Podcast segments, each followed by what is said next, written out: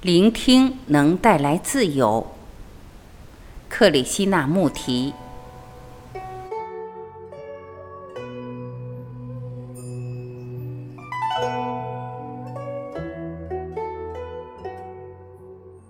自在的聆听。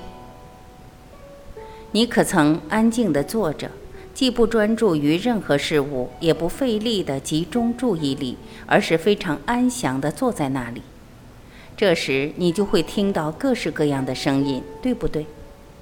你会听到远处的喧闹声以及近在耳边的声音，这意味着你把所有的声音都听进去了。你的心不再是一条狭窄的管道。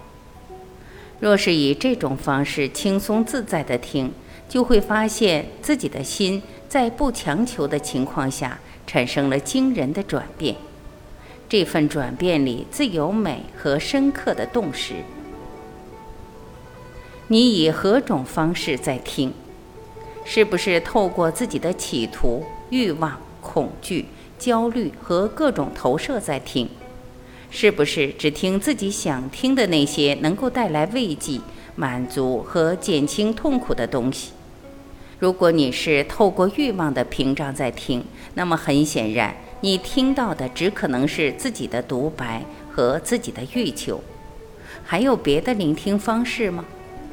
其实，你不但得听清楚别人在说什么，还得听见街上的噪音、鸟儿的啼声、一波波的海浪声。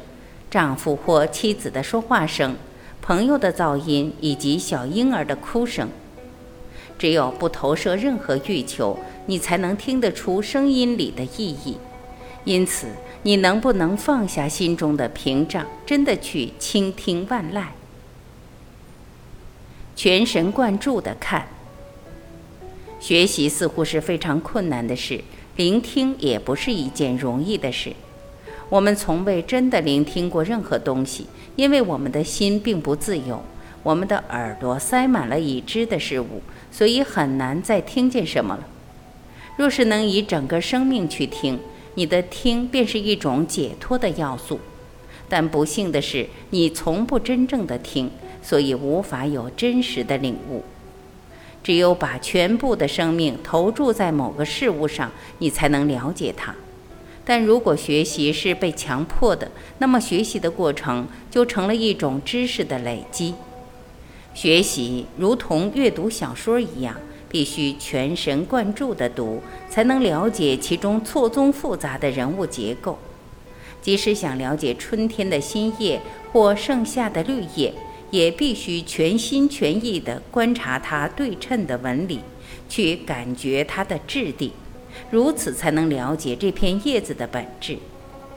在一片小小的叶子里，就有惊人的活力与美。若想认识一片叶子、一朵小花、天上的浮云或落日，就必须全心全意地看着它们，倾听内在的声音。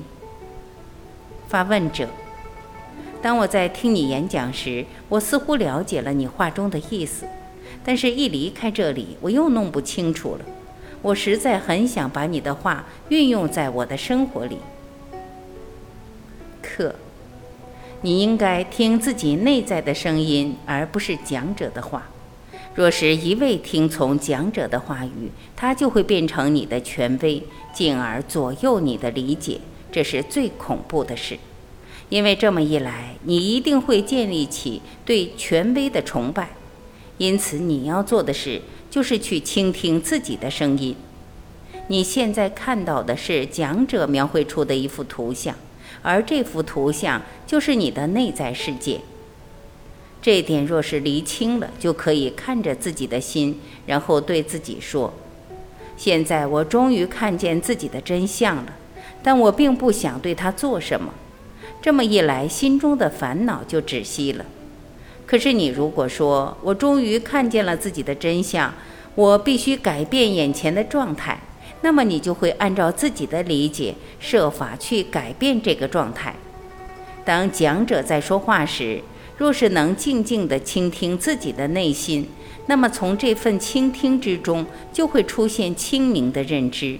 你的心会因此而变得健全、茁壮。它既不臣服，也不抗拒，它会变得活泼，变得全神贯注。只有这样的人，才能创造出新的世界。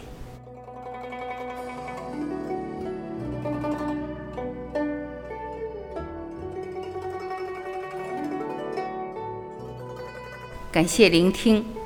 我是婉琪再会。